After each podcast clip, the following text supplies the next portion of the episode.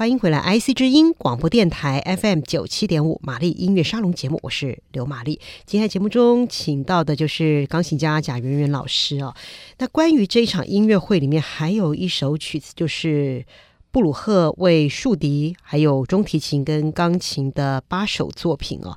那我想问一下，就是在这里面，你们调音、定音，还有竖笛会用哪一种竖笛哦？那也请老师为我们大家讲解一下。呃，听众朋友，大家好啊！啊，讲到那个布鲁克他的八首小品，为竖笛、中提琴、钢琴的八首小品，其实，在竖笛的部分，呃，布鲁克的运用，它设定非常的有趣。呃，其实基本上这八首共用到两种竖笛，一个是 A 调竖笛，一个是降 B 调的竖笛。那八首小品里面用到 A 调竖笛的是第一首、第二首、第三首的前段。还有第七首，那然后降 B 调的竖笛是运用在第三首的中段，然后第四首、第五首、第六首以及第八首。嗯、那所以我们这一次演出的，因为也是时间的关系，我们没有办法呃八首小品全部都演出。那我们演出的是第四首跟第五首。那基本上第四首运运用的是降 B 调竖笛。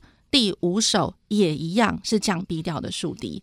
那提到运用 A 调跟降 B 调的竖笛，其实我觉得一般来说哦，嗯，除了作曲家他呃可能需要的一些调性，或者说他需要的一些音色之外，那可能的话，不同的乐器也会有不同的情绪出现。比如说 A 调的竖笛，可能呈现的是比较一个郁忧郁。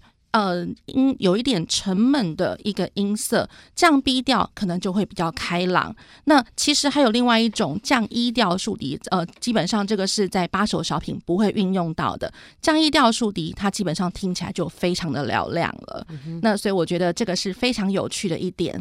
论定音来说的话呢，呃，比如说我们平常演奏的实际音高是中央 C。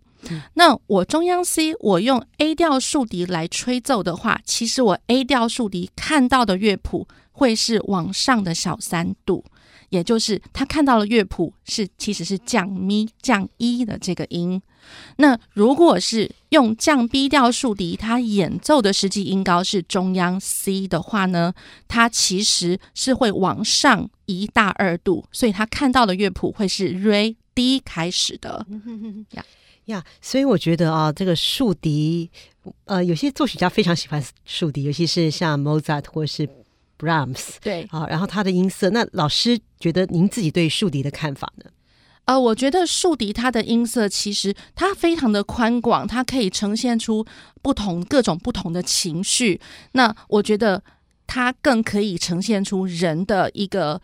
呃，情绪跟声音，那我觉得，比如说像 Brahms，他很喜欢运用呃竖笛这个乐器。嗯、那其实 Brahms 也其实也非常喜欢运用中提琴。嗯、那其实呢，呃，我觉得比较好玩的是，论竖笛跟中提琴，它的呃情绪上的表现比较相像。那 Brahms 的话，其实比较少会把这两万呃两个乐器放在一起。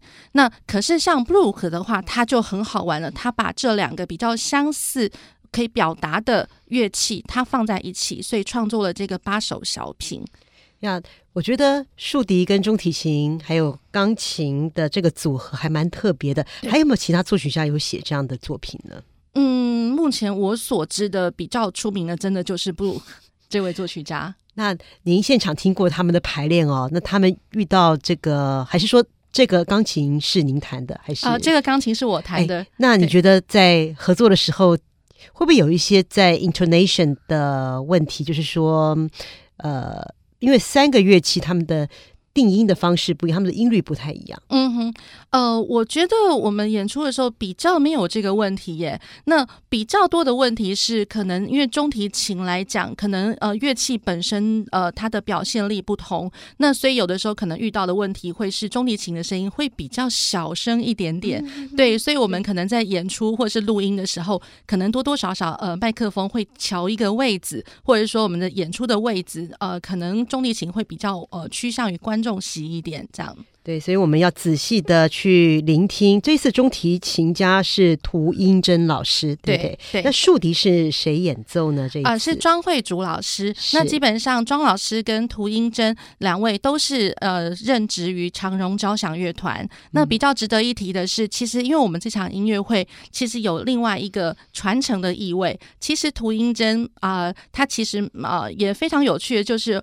呃，他是我在刚回国的时候，在台北市立大学的大班课教到的学生。其实那是十年前的事情。那所以十年以后，呃，涂英珍他从呃美国呃留学归来，那然后正好考到一个非常好的职位，这样。那我们这次有一个机会可以一起合作演出，所以也是有一个传承的意味。嗯，好，那我们就来欣赏这首布鲁克的。